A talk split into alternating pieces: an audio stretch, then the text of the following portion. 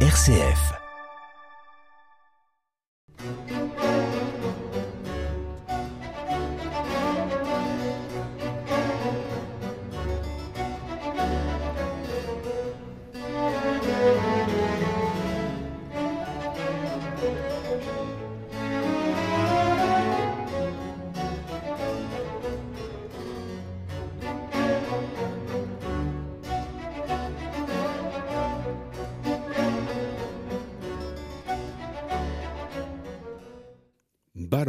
Émission de musique baroque. Aujourd'hui, Giovanni Pierluigi da Palestrina, le maître de la musique vocale et du coloris harmonique. Albinoni, Corelli, Vivaldi, autant de figures magiques dont Jean-Sébastien a transcrit les pages ou les a adaptées qui ont illustré notre propos. Il est temps de nous tourner vers Giovanni Pierluigi da Palestrina, qui prit son nom de sa ville natale à 40 km à l'est de Rome. Il y vit le jour en 1525 et mourut à Rome en 1594. Quel rapport avec Jean-Sébastien me direz-vous? Il se fait que c'est grâce à Jean-Sébastien que ces pièces de la Missa Sine Nomine que nous allons entendre aujourd'hui, à savoir le Kyrie et le Gloria, le Credo, le Sanctus et l'Agnus Dei, ont survécu dans un manuscrit autographe du canteur de Leipzig. Ici, le concerto, concerto palatino en respecte l'instrumentation dans un enregistrement de 1992 chez EMI, rassemblant douze voix, deux cornets, quatre trombones, un orgue, un clavecin et un violone. Palestrina reçut son éducation musicale à la maîtrise de Sainte-Marie Majeure. De 1544 à 1551, il occupe le poste d'organista et maestro di canto à la cathédrale de Palestrina. Son évêque, devenu pape sous le nom de Jules III, il est appelé à Rome comme maestro de la Cappella Giulia, puis élevé à la très honorable situation de membre du chœur pontifical. Marcel II lui succède, il ne régnera que trois semaines.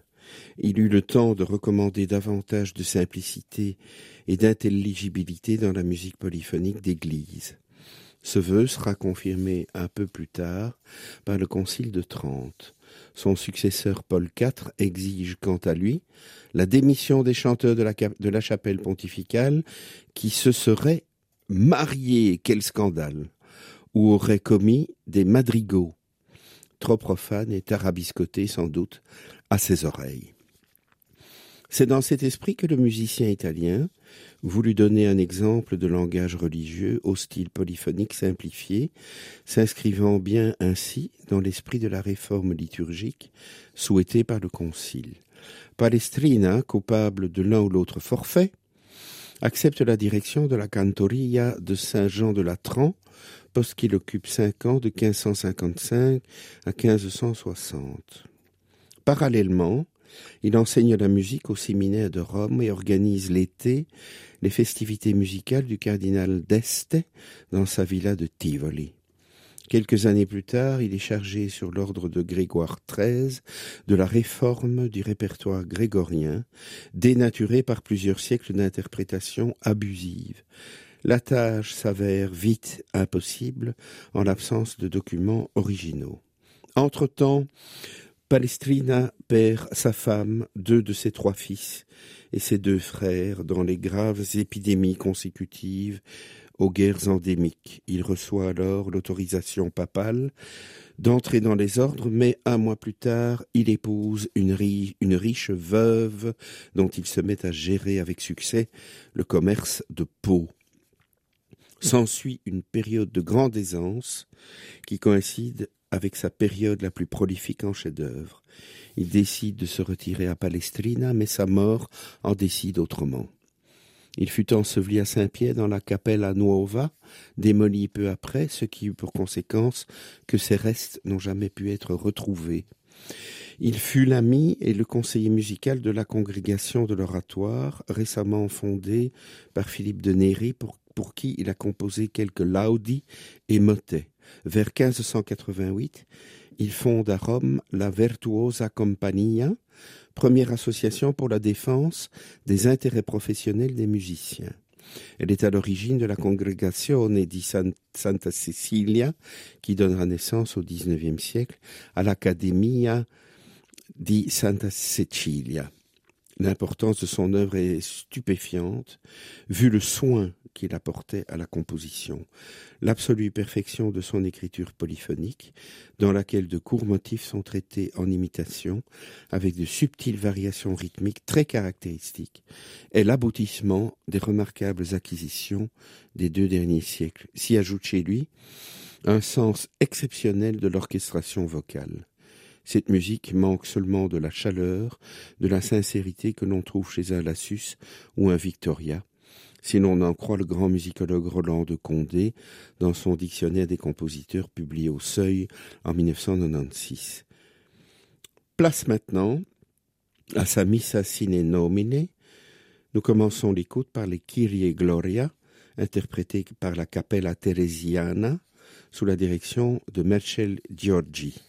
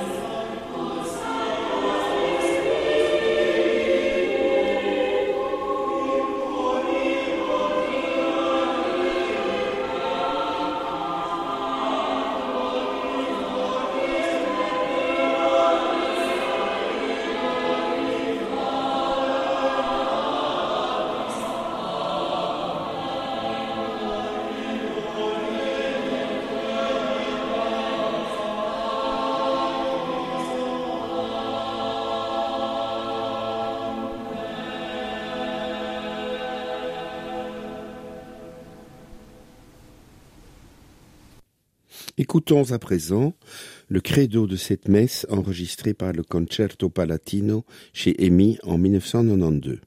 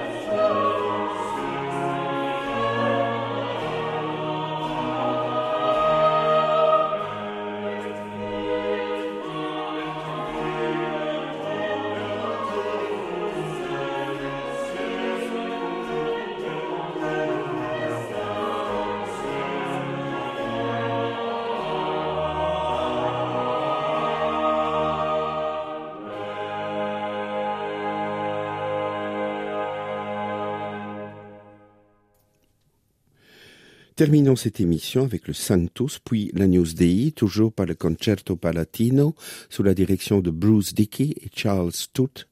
Bonne écoute et à très bientôt.